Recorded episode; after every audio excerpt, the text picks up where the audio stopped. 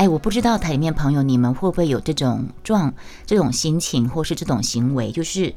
当发生一件事情，这件事情给你的感觉是非常不舒服的，这件事情是你的不好的记忆，这件事情带给你痛苦，或是让你嗯难堪，这件事情发生在这件事情是难堪、痛苦、不开心的，你会有一段时间，近期的时间，你会不想去。去回想这件事情，你不想去提到这件事情，就像很多年前，我有一次跟朋友在我们家附近吃热炒，然后那次我喝断片，我真的是被带回扶回家，但是扶回家从喝吃热炒的后半段到我回家到我睡着前的那一段，我是没有记忆的。这件事情是我很大的耻辱，所以呢，在隔两天。我去上课的时候，健身房朋友跟我说：“哎，你你那天，我就会马上打断说，不要跟我提那天的那天的事情，那天的事情不存在，我不想去想那件事情。只要有人跟我说，哎，你那天，我就说那天事情不要再说了。嗯，我不想去，对我就不想去讲。但是呢，我现在要讲的第三件惊魂记呢，是因为那两天总有朋友一看到我就会关心的问说，你那天晚上在健身房到底发生了什么事情了？”那毕竟是有很多人没有时时刻刻在 follow 我的脸书嘛，因为那时候我有写在脸书上面是发生了什么事情，所以呢，我同样的那天发生的惊魂记是在健身房。我们啊，我们健身房我先解释一下，我们的健身房呢，男宾女宾分开是废话，然后我们的更衣室一格一格的柜子，每个人自己要带一个钥匙。你如果不想带钥匙的话，没关系，你里面就不要放贵重物品，因为你可能把衣服挂里面，把你的包包放里面，那嗯，你钱可能会被别人偷走。那所以我们在健身房的人呢，我们都会准备一个锁头。那天发生什么惊魂记呢？好，就是这样子的。六点三十分，我回到更衣室了。我上完课，我回到更衣室，我站在我刚刚放衣服的柜前，可是我怎么找也找不到我的锁头。我找不到我的锁头，我的锁头有贴贴，有贴亮片，亮片珠珠。我打开我手拿的小包包，因为我身上会背一个小小包包，里面会放手机，会放我的钥匙，或是上课的卡片跟上课的上课证。我打开我手机包包一看，我的锁头跟钥匙还在里面。哎，那的什么意思啊？也就是说，我忘了上锁了，我没有上锁。补充一下，就是我刚才讲过了，在健身房每个人都要自备锁头跟钥匙，柜子是不固定的。六点三十分到六点四十分开始，我在记忆当中，我放的柜子的区域，我一个一个翻找没有上锁的柜子，都没有发现我我的包包，因为我的。我的我上课的时候，我就把我的后背包跟我换下来的衣服就放在柜子里面，我应该把它锁上的。可是我发现我的锁头还在我的包包里面，对不对？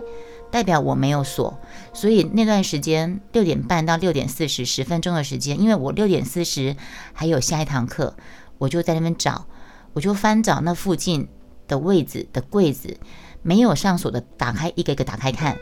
都没有看到我的包包跟我的衣服。那其他上锁的柜子都不是我自己贴了亮白、蓝白亮钻的锁头，也就是说，我所有东西都不见了，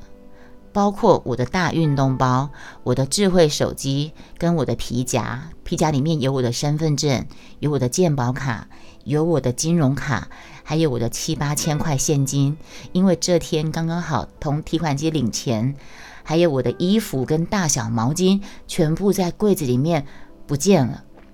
然后六点四十五分，柜台小姐就跟安抚我说：“啊，曾经有发生过同学把别人东西锁起来的情形。”她叫我先去上课，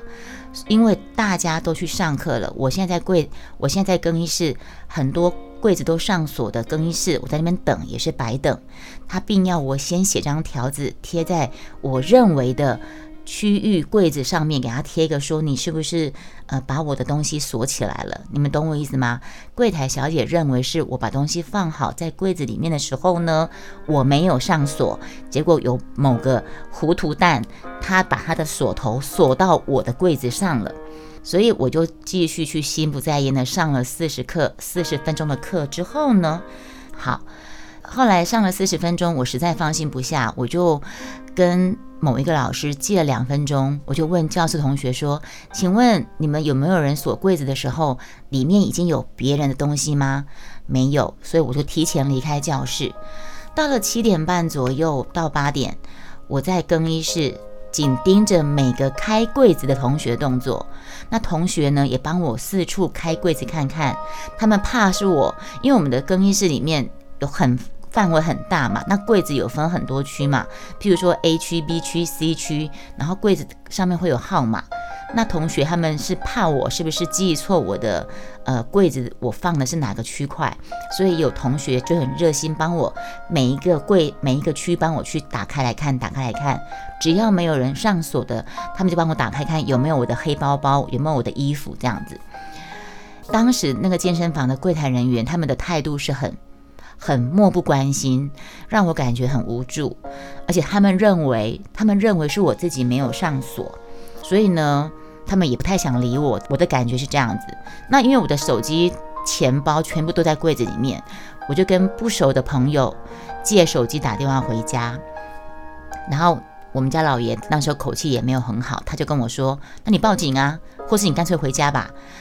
我就又打电话，我就打电话报警。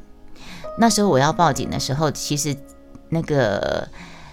因为柜台他们不太理我，柜台其实态度没有很好。那时候那个健身房是在台北民耀旁边，就不讲哪一家了。十分钟后，两位警察到现场，大概八点十分左右吧，九点八点十分一直到九点，警察来，终于到警察来了，他们健身房的经理才出面。经理就叫警察到里面聊，然后警察就问清楚状况，说刚好很巧，那天我手机刚好没电，我关机，所以我打也没有用，打直接转语音，嗯，好。然后警察表示说，因为现在还不能够确认是否失窃，那我听他们口气，我想应该不会还要告我扰乱警察吧？我就很急一下，我我就哭了，因为警察就说你现在这个情况下也不能确认是否失窃，那你报警干嘛？那时候我真的很急，因为我等于说柜台的健身房柜台的人很很冷漠，然后警察又好像说这个时候不能够算失窃。我一急我就哭了，因为我东西我全部东西全部在里面，我手机跟钱包跟所有东西在里面，我就很着急问警察说：“那你的意思是说我不该报警吗？”然后警察就警察也很妙哎，他就说：“哎，也不是啦，你报警也没错啦，哎，我们可以来教你怎么处理呀。”然后警察讲完后就就走了，警察就走了。然后警察说的处理方式就跟当时的健身房讲的一样，什么方式呢？必须等到十一点打烊以后，所有柜子都清空了，真的找不到东西，他们才可以做失窃的案子来报警处理。这样，可是我确认的，我确认的是，警察来之前跟之后，反正就是他们工作人员态度从冷漠到热心，差别还挺大的。你们知道吗？我还没有报警之前，工作人员都不太理我的。等到我报警完之后呢，他们帮自动帮我印了四张单子，贴在我认为的区域有上锁的柜子上面。他们也时不时的到更衣室来看看现在最新情况是怎么样，跟之前警察我还没有报警之前反应很大。你看，我发现我的柜子不见了，已经是六点半，结果我已经到九点了。你看那个多大的煎熬，等到九点到十点半。九点到十点半，我一直在更衣室翻箱倒柜，翻箱倒柜到我指甲已经断了三只指甲了，然后盯着别人开柜子，只要有别人开柜子的时候，我就在旁边看，还还被别人当成说你到底干嘛干嘛看我开柜子这样子，并且我在内心就祈祷着。后来呢，我也打电话跟我大弟联络，因为我大弟他算是呃调查单位的人，我想问他有没有什么方法。如果要等到十一点后才可能能离开的话，我想请他来载我回家。因为如果到十一点后才能离开的话，那我我弟弟就提醒我说你要挂失信用卡哦。好吧，那我只好再去跑去下一堂课的某一个老师的教室。我再进去跟大家、跟老师借个时间，我就说不好意思，请问你们有没有人在锁柜子的时候，里面已经有别人的东西了呢？你们知道为什么要这样问呢？因为我们的上课时，这间健身房上课时间是有上课时间，一进去之后，他就会把它上门档。上课时间开始之后就不能够进去，所以会有人要很匆忙的赶着去上课的时候，会把东西很匆忙的往柜子一放，然后锁就一锁。他有可能没有，那因为有时候柜子满了，你们知道吗？有时候柜子会满，柜子会满，有没有可能那个人他柜子满的情况下，他就不看到我的柜子是开着的，他就不管三七二十一，把他东西往里面一塞，把给柜子给锁起来了。我的猜想，可是我在问那个教室在上课同学。都还是没有人有这样的反应，因为我想，如果你在在上课的人，你是那个打开柜子里面已经有东西了，可是因为你找不到空柜子，你把东西往我里面一塞，你把把我东西储在你的柜子里面的时候，我这样问，你看我这么焦急，看我这样已经急到快疯了，应该不会电点点，对不对？那这段期间呢，许多同学都一直在关切最新状况。然后最感动的是，当时有一个小学老师，他从九点半下课后就一直陪着我，一直安慰我说不会有事，不会有事。后来有一个姐姐也陪过来，一直陪着我，盯着剩下来的柜子。时间就这么过了，我从六点半一路的搞到。晚上十点四十五，眼看十点半的课都结束喽，只剩下一个我锁定的柜子还锁着，可是一直没有人来开锁。我们在最后半小时里面，我有发现一件事情，很奇怪的一件事情，我发现离那个柜子很远的位置上面呢，有一串小钥匙。因为那个小熊老师一直安慰我说：“哎呀，好人有好报，世界上还是有很多好人的，应该是好心人帮你把柜子锁起来。”所以最后我就想，会不会真的是有好心人把我的柜子锁起来？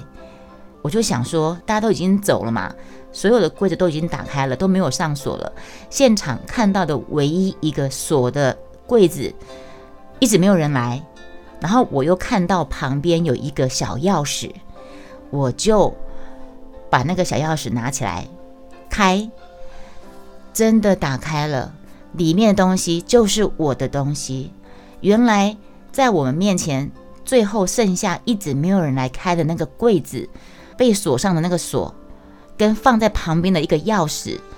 里面的东西真的是我的所有东西。对，这个算是好心人。然后真的打开了，晚上十点五十。小璇老师跟当时一个叫小平姐跟我三个人，我们如释重负的抱在一起，你知道吗？然后我就虚脱的坐在位置上，小小的啜泣一下，因为真的是吓死我了，因为里面的钱跟所有证件什么都不见，然后我的衣服，我我是换上，我是换了跳舞的衣服，我的所有的外出服都还在里面，整件事情就是这样。那我是该感谢好心人帮我上锁，避免被有心人偷走里面贵重的东西呢？可是整间更衣室没有上锁的人多了去了，他为什么就偏偏帮我上锁呢？那上锁你又没有留下只字片语，让我惊魂了四个多小时呢？还是有人锁错柜子？他自己的东西其实是放在旁边柜子，可是他他却锁到我的柜子来了呢？其实很有可能诶，你们懂我意思吗？还有令我非常不解的是，冲出去买东西之前，我记得我的手是有拿。从包包拿出锁头的动作，为什么我的蓝白锁头跟钥匙还依然在我的手拿包里面？我真的不太懂诶，因为我等于说我换好衣服，我冲出去买一个面包的时候，我记得我有从我的手随身包把那个锁头拿出来这个动作，可是为什么我看我的手拿包里面，我的蓝白锁头跟钥匙都还在我的手拿包里面？